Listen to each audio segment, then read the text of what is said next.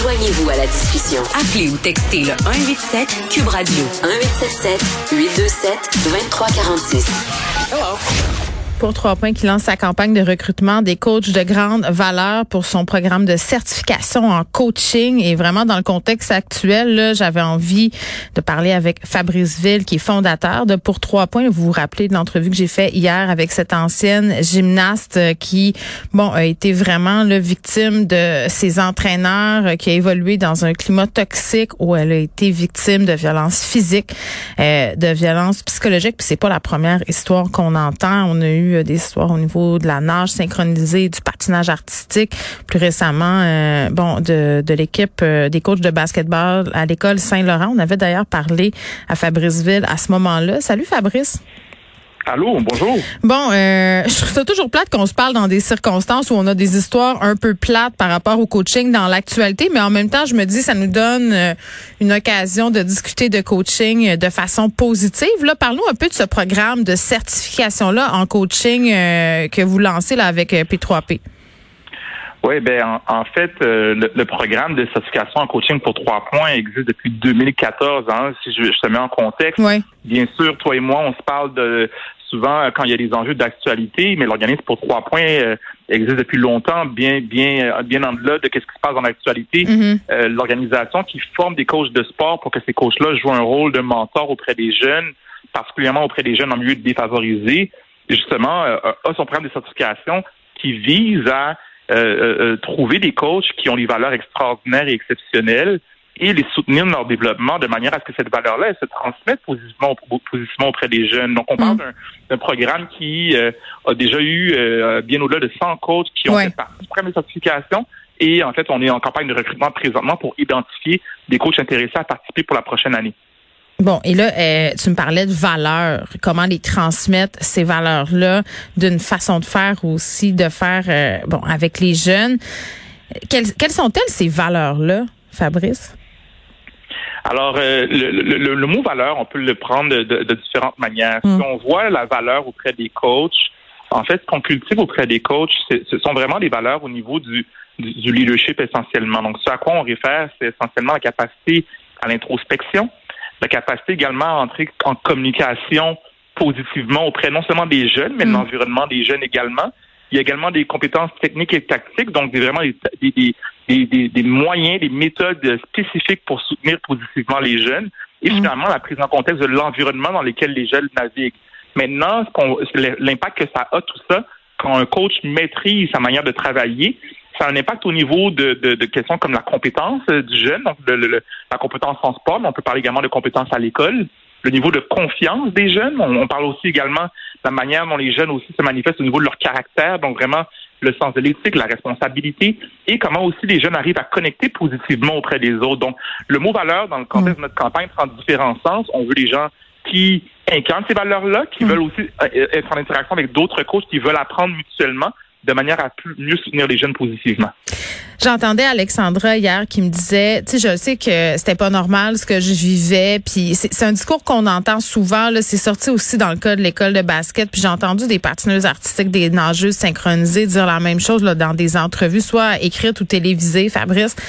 Euh, de dire que c'était très difficile le milieu dans lequel elles évoluaient. Ce sont souvent des filles là, dans ces sports-là, euh, la gymnastique. Elles étaient conscientes que c'était pas normal, mais qu'il y avait cette idée que pour être vraiment bonne dans un sport, pour se dépasser, pour faire partie de l'élite, il fallait endurer ça.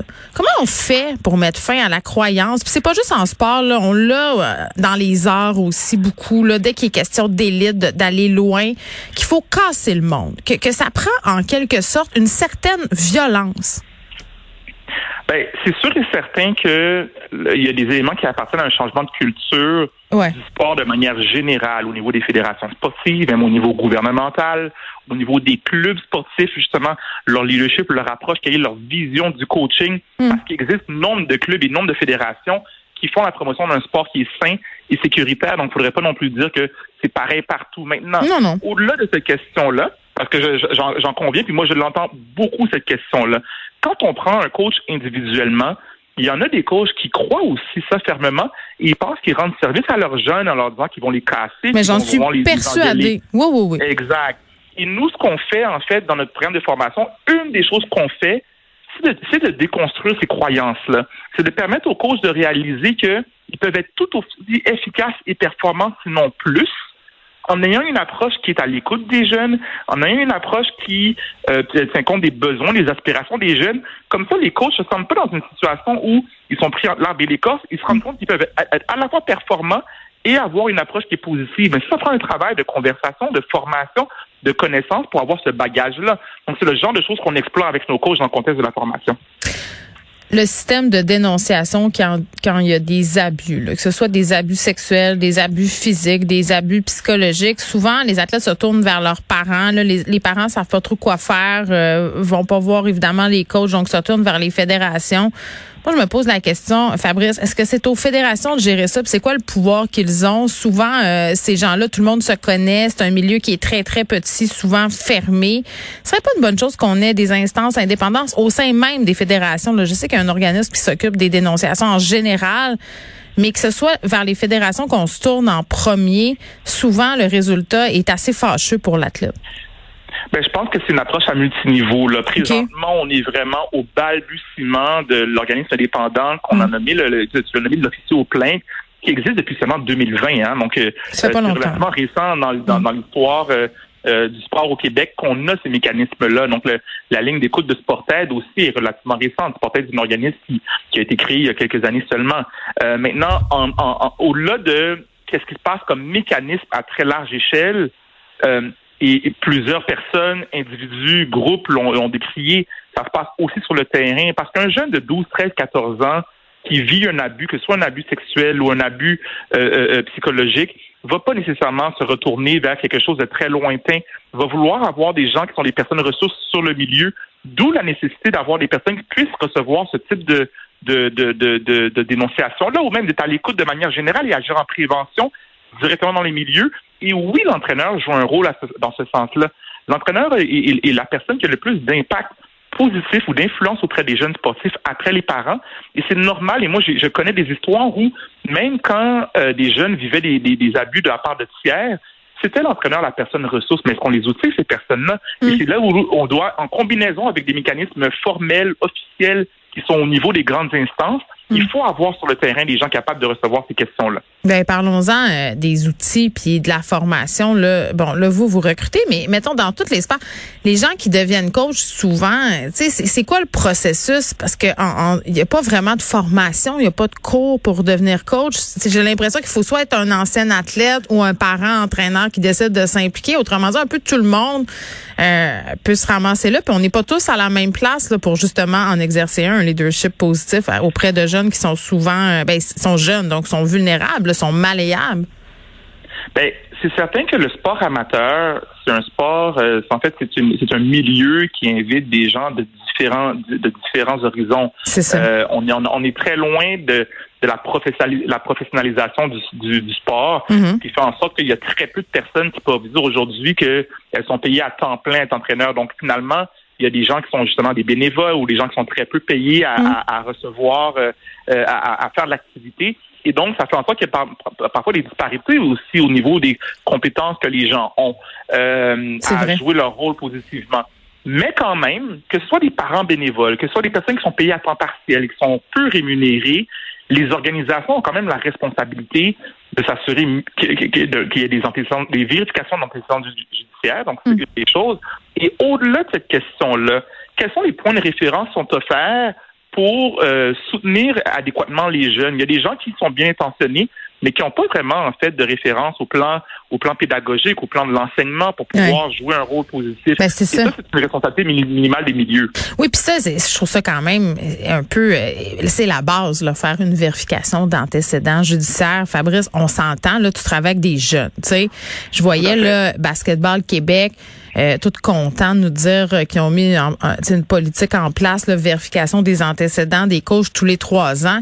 Puis c'est plate à dire, ma réflexion était la suivante, ça n'empêche rien au final. Il y a des gens qui n'ont pas d'antécédents, qui sont capables de commettre les pires atrocités. Euh, puis tu peux, t'auras pas d'antécédents judiciaires parce que tu été pas fin avec un athlète, parce que tu l'as rabaissé, parce que tu as scrappé son estime de lui. Tu sais, fait que je sais pas, il pourrait pas avoir des profils. Tu sais, je suis peut-être naïve de penser ça, là, mais tu sais, des tests psychologiques peut-être qui sont faits ou ça coûterait trop cher, je sais pas.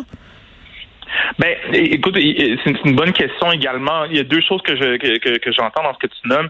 La première des choses, il y a de plus en plus de personnes qui parlent de la nécessité, d'avoir un registre. Oui. Des personnes qui euh, violent les règles d'un sport sécuritaire parce que ce qu'il faut savoir, c'est que bien souvent, hmm. des personnes qui se, se voient être sanctionnées officiellement ont déjà commis des, des, gestes inappropriés. Et là, je parle même pas d'abus sexuels, juste de, de comportements euh, euh, abusifs. Ils ont déjà commis avant, ont été mis dehors, mais il n'existe pas de, il, existe pas d'endroit pour faire un suivi.